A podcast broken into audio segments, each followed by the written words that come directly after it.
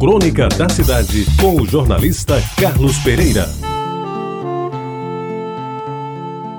No próximo domingo se comemora no Brasil o Dia dos Pais. E nesta sexta-feira eu me antecipo e faço homenagem ao meu pai, Benedito Ladislau da Silva, que era um homem ligado às letras. Embora não tivesse sequer o curso secundário, ele escrevia bem em português escorreito e tinha o mérito de saber ler pois escolhia com cuidado tudo que lia. Autodidata por convicção e por necessidade, fez do seu emprego público um misto de dever e satisfação, quando dedicou boa parte da sua vida à Biblioteca Pública do Estado, onde foi quase tudo, inclusive diretor substituto. Cresci admirando sua forma de ver a vida. Tranquilo, sem maiores ambições, podia-se dizer que era um tanto acomodado condição que minha mãe, exigente por natureza, vivia a reclamar. Não tinha mágoas nem rancores de ninguém e me ensinava que a melhor maneira de aproveitar a vida é tentar aprender cada dia mais.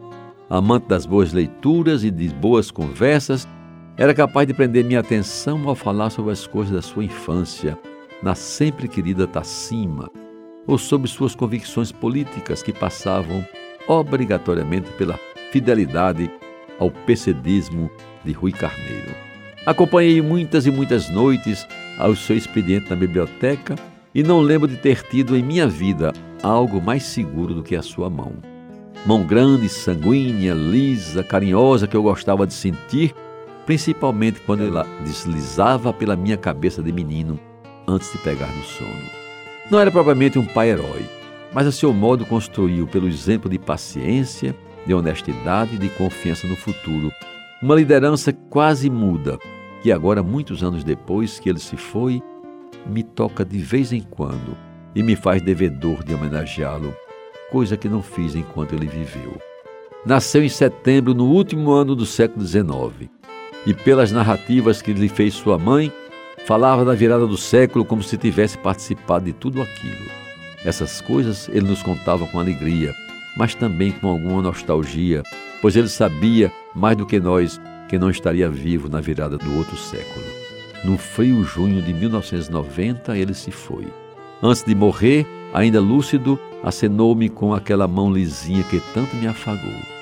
Em dias anteriores à sua partida, teve tempo de nos falar sobre sua primeira professora e, sem a gente entender, afirmou que estava conversando baixinho com seu pai, o meu avô, que parecia estar ao seu lado.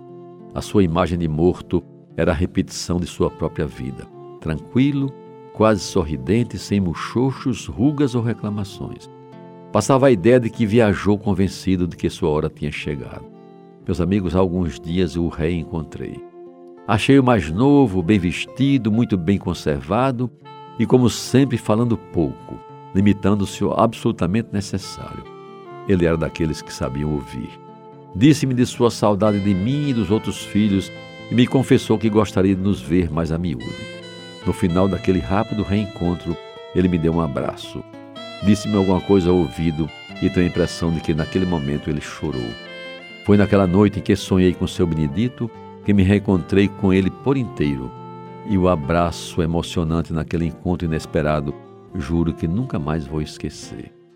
Nesse domingo, depois da manhã, em que se comemora o Dia dos Pais, você que tem a felicidade de ter seu pai vivo, pare agora o que estiver fazendo e corra para abraçá-lo, ou então faça como eu, peça-lhe a bênção. Ele, tanto quanto o meu querido velho, bem que merece esta homenagem. Você ouviu Crônica da Cidade com o jornalista Carlos Pereira.